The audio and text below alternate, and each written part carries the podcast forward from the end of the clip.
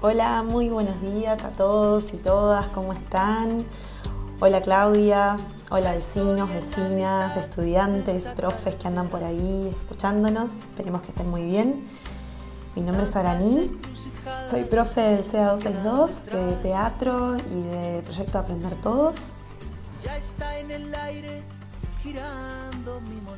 Y bueno, ya está en el aire girando, ¿no?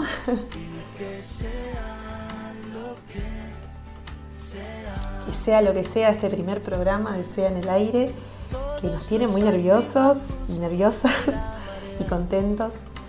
Em, la verdad que es una maravilla poder este, contar con la caverna que nos abre las puertas una vez más porque les contamos que este proyecto desde el año pasado que ya estaba dando vueltas por ahí y bueno, quiso nacer ahora en, esta, en este contexto de aislamiento que, bueno, que nos pide mayor comunicación. Así que nada, estamos con tremenda alegría.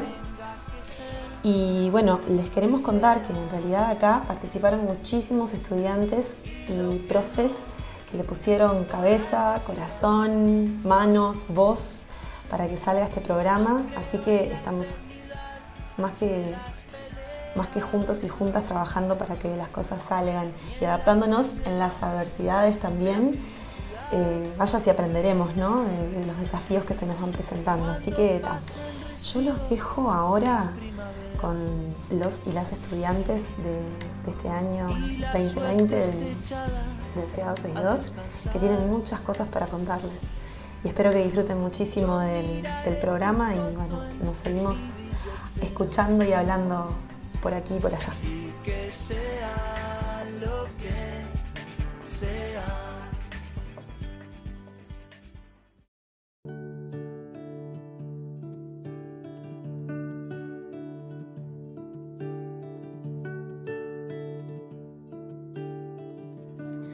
Hola, buenos días. Nosotros somos Yara Sánchez, Máximo Corre, Tiziana Sarredo, Sofía Rodríguez y Alejo Núñez. Somos estudiantes del CEA 262 Salinas.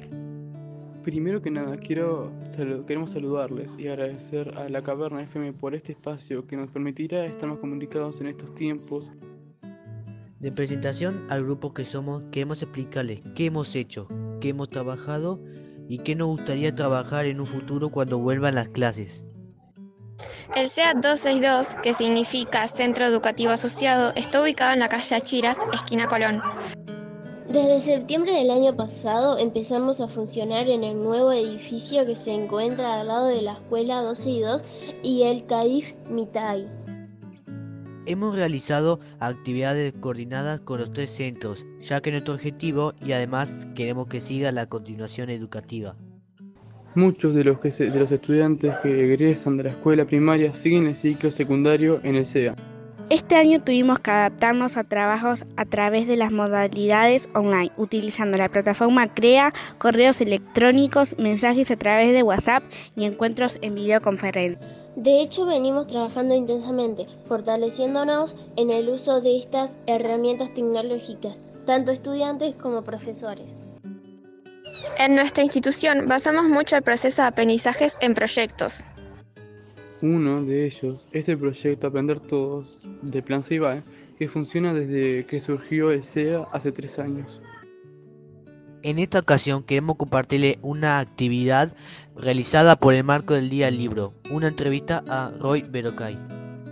Por eso dedicaremos este programa a compartir con ustedes fragmentos de la entrevista a este autor y compositor uruguayo y vecino de nuestra Costa de Oro. Esperamos que lo disfruten todos y todas.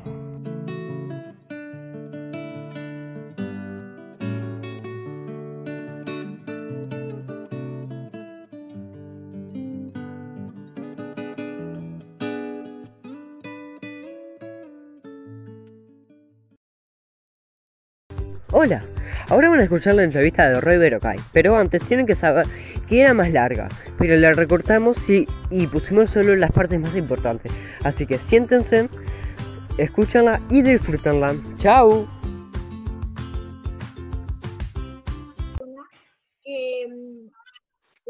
¿Cuál era tu favorito de? ¿Mi historieta o libro favorito? Bueno, historietas, yo leía muchas historietas de superhéroes de chico, este, me gustaba mucho Batman y Spider-Man, básicamente. Este, y libros, eh, había dos autores que me gustaban, uno era un autor francés que se llamaba Julio Verne, que está considerado como el inventor de la ciencia ficción, y un escritor norteamericano que se llamaba Mark Twain, este, un libro llamado Las aventuras de Tom Sawyer. Y después en la adolescencia eh, descubrí un escritor alemán que se llamaba Hermann Hesse y leí creo que todos los libros de él, este, a, partir de uno que se llamaba Lobo Estepario y que me abrió la cabeza ese, ¿Por qué cree que, que cree que el público lo sigue siguiendo? ¿Por qué cree usted que el público lo sigue siguiendo? ni idea. Honestamente, este, Sí, porque yo entiendo por dónde venís, porque decís, bueno, 30 años, ¿no? Por ejemplo, alguien mostraba hoy eh, en una charla que tuve con una escuela, yo que sé, Aventuras del Sapo Ruperto y eso, que tiene 31 años ese libro, y vos decís cómo puede funcionar todavía, no sé realmente. Este, yo creo que hay algo que, va más allá, que no tiene que ver conmigo ni, ni con que, que, que, se genera o se transmite de alguna manera, que no sé por qué. Este, me alegra que suceda. Este, pero sinceramente no tengo idea por qué. Ojalá supiera, ¿no? Porque podría, podría este, crear una especie de fórmula y venderla o algo por el estilo. Y la otra pregunta era, ¿por qué Pateando Lunas sigue estando vigente y ya pasaron más de 25 años? Bueno, ves, ahí eh, yo creo que ahí pasaron cosas distintas también. Una, eso, ¿no? Un poco que no entiendo, pero creo que en el caso de Pateando Lunas tiene que ver con la situación de, las mujeres, ¿no? este, creo que en su momento fue un libro claro, yo me, propuse escribir la historia de una niña que quería jugar al fútbol y no la dejaban. Mis hijas podían jugar al fútbol, no tenía ningún problema, nosotros éramos muy abiertos en ese aspecto y todo. Pero fui descubriendo a raíz de Pateando Lunas que había un montón de niñas que no podían hacer las cosas que quisieran ¿En qué país fue tu experiencia creativa más desafiante? Ah, desafiante, desafiante. Y no sé, acá fue, indudable. creo que tengo que, pensar en toda mi vida, yo creo que fue poner la música para Cuentos de la Selva, para la Sinfónica Juvenil y el Ballet del Sodre. Eso, este, eso fue porque, o sea, pasó que nosotros tocamos con Ruperto Rock and Roll en vacaciones y tal, y habíamos terminado una temporada, no me acuerdo si en la trastienda, y me llamaron del Sodre y me dijeron que Julio Boca quería hablar conmigo. Y yo, evidentemente, yo dije, no debe ser porque por cómo bailo, es indudablemente. Este, y aparte, no, no quedo muy bien en malla y eso. Este, y entonces fui a hablar con él pensando que, bueno, que era algo que tendría que ver con el sapo Ruperto, como siempre. Y efectivamente me dijo que querían hacer los cuentos de la selva con el ballet, el ballet nacional, este, y que el sapo como de presentador. Dije, bueno, sí, ningún problema. Sí, me dice, pero también me gustaría que tocara Ruperto Rock and Roll algunas canciones que tuvieran que ver con los cuentos de la selva Digo, sí, bárbaro, ningún problema. Y me gustaría que vos compusieras la música para los ballets, me dijo que tocara la, orquesta sinfónica. Y yo soy, yo soy mi mandado, le dije, sí, claro, ningún problema, ¿cómo no? Este, y salí, y ta, me fui caminando en una especie de nube, y cuando llegué a la esquina dije, la música para la sinfónica. ¿Y ahora? ¿y ahora qué hago? Entonces, claro, dije, después entré a pensar, no, claro, no voy a suponer que yo voy a hacer los arreglos para cincuenta y pico de instrumentos, porque son 100 igual, pero... Este, entonces, al otro día le escribí, le digo, vos sabés que yo, yo te hago la música, pero tiene que haber un arreglador que lo haga para, para que lo, lo, escriba para la sinfonía. Sí, sí, claro, por supuesto, me dice, eso siempre se hace, tal. Eso me alivió un poco. Y ahí me puse a componer y lo compuse todo en guitarra. Este, eran tres piezas de diez minutos, este, en los que además tocábamos nosotros como banda, Ruperto Rock and Roll. Entonces, Ruperto Rock and Roll se integró a la Sinfónica y fue, fue increíble, fue un proceso, la verdad que, hasta el día de hoy me acuerdo, la primera vez que ensayamos con la Sinfónica, nosotros íbamos con un sucio bárbaro, los tres de Ruperto Rock and Roll, que son mis dos hijos Pablo y Bruno, había 100 músicos este, ahí todos armados y qué sé yo, armamos ahí en medio de ellos. Y yo le dije al director, le digo, la verdad que estamos re nerviosos de tocar con ustedes. Y el director me dice, no, ellos están nerviosos de tocar con ustedes, me dice. Este, y empezamos a ensayar y fue tan increíble lo que pasó, estar metido en medio de ese mar de instrumentos y cosas. la verdad que no lo podía creer. Qué bueno, chiquilines. Nos enteramos muchas cosas de Roy Berocay en esta entrevista. Entre ellas también nos contó que es músico. Por aquí les vamos a, a mostrar un poco de la música que lo influenció en su carrera y también una canción de Ruperto Rock and Roll, que es su banda para niños. Que la disfruten.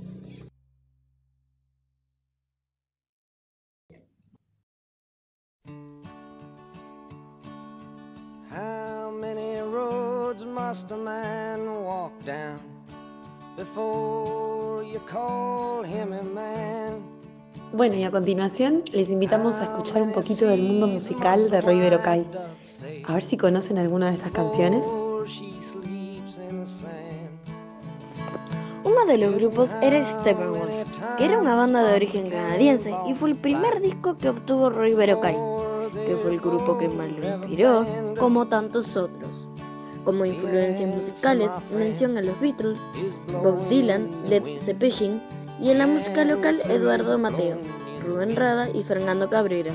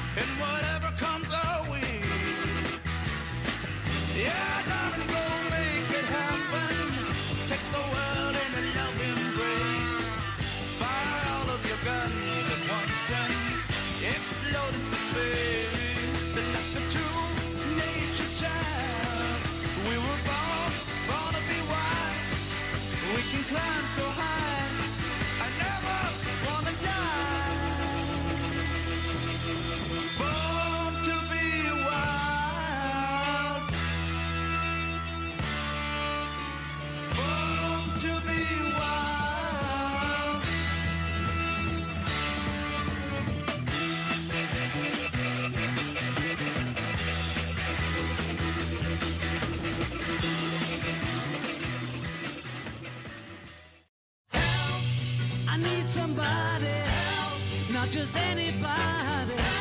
You know I need someone.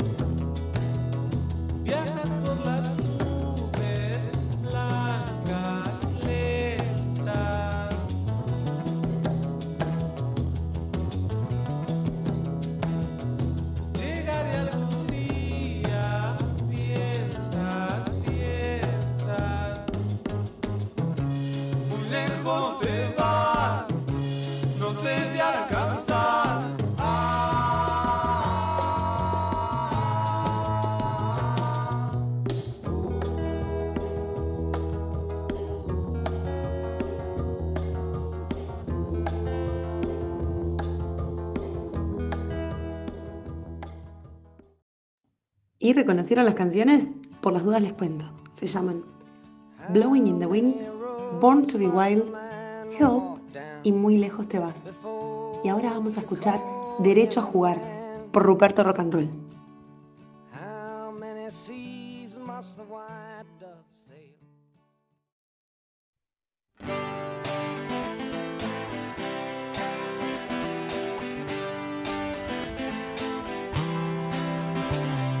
Ser pirata, conquistar el mar Sirena que no sabe nadar. Yo tengo derecho a jugar. Ah, yo tengo derecho a jugar.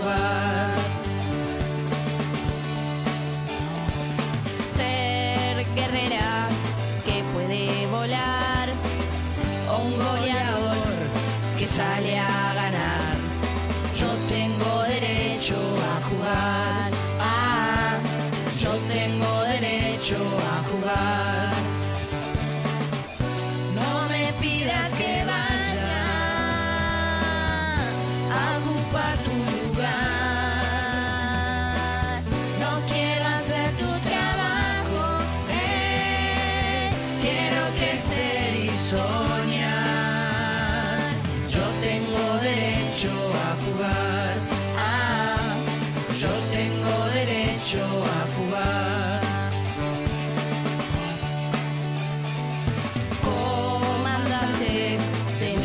espacial.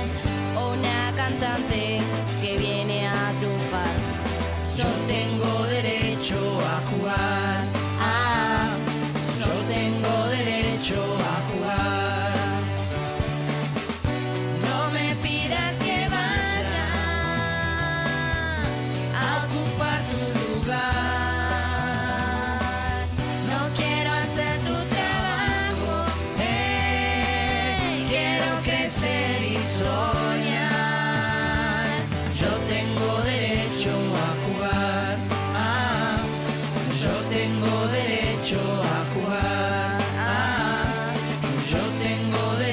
a jugar. Ah, yo tengo derecho a jugar.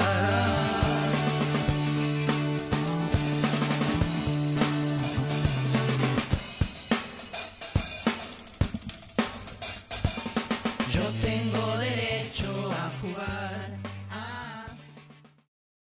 Y para ir cerrando y despidiéndonos, les dejamos nuestro primer capítulo del radioteatro sobre las semillas de lo bueno, basada en el cuento de Roy Berocay, con el mismo nombre.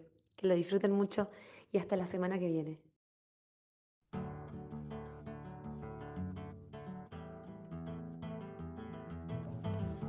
Era un pueblo como tantos otros, allá, perdido en medio de un océano de pasto.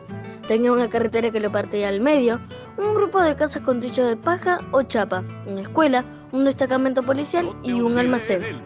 Ese pueblo, que estaba ubicado a unos 40 kilómetros del lugar en donde el diablo perdió el poncho, y más o menos a 15 de una famosa loma de muy mal olor. Era también un lugar muy pobre, pero no pobre sino más, sino ultra, recontra mega pobre. El lugar en el que vivían apenas unos pocos cientos de personas se llamaba Piumorfe, en honor a su fundador, Giuseppe Piumorfe, un migrante italiano que un día se había instalado allí soñando con un gran negocio que nunca dio resultado. Cuando el viejo Giuseppe murió, su hijo Melquiades heredó todas las tierras, negocios y vacas y decidió mantener al pueblo en pie, aunque había un problema, su avaricia.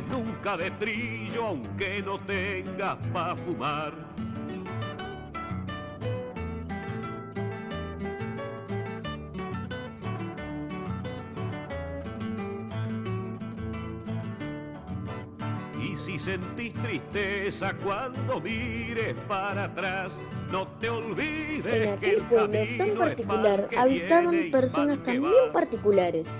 Luis, por ejemplo, era hasta aquel momento un niño común y corriente, aunque no sospechaba que faltaba poco para convertirse en flor de detective.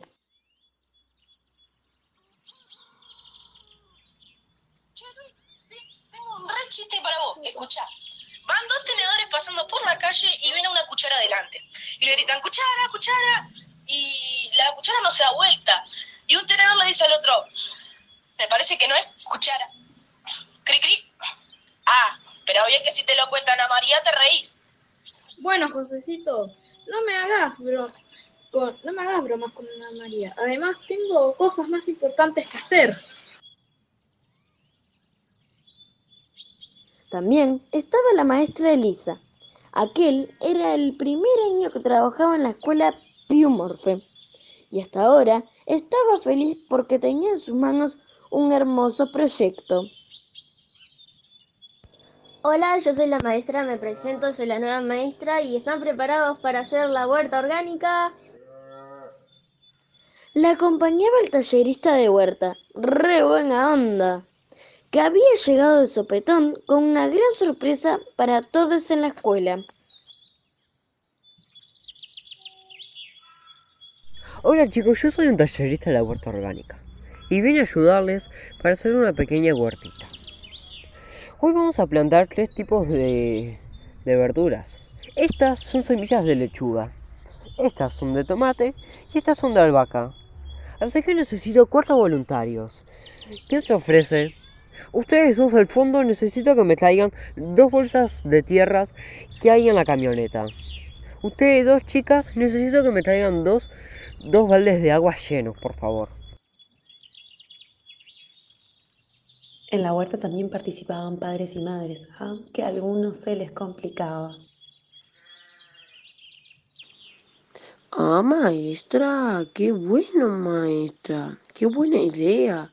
Pero yo tengo un temita. Yo no tengo mucho tiempo, maestra. El tema es que tengo que cuidar las vacas del señor Valkyria, maestra. Pero igual, suerte con la vuelta. Y por último, el personaje más enigmático de todos, el señor Melquíades Piumorfe. ¿Pero qué es este ruido? ¿De dónde viene este ruido? Viene de la escuela. Suena como si estuvieran usando palos, martillos. Ah, no, no, no. Pero están haciendo un rancho de nylon, estos. No se los voy a permitir.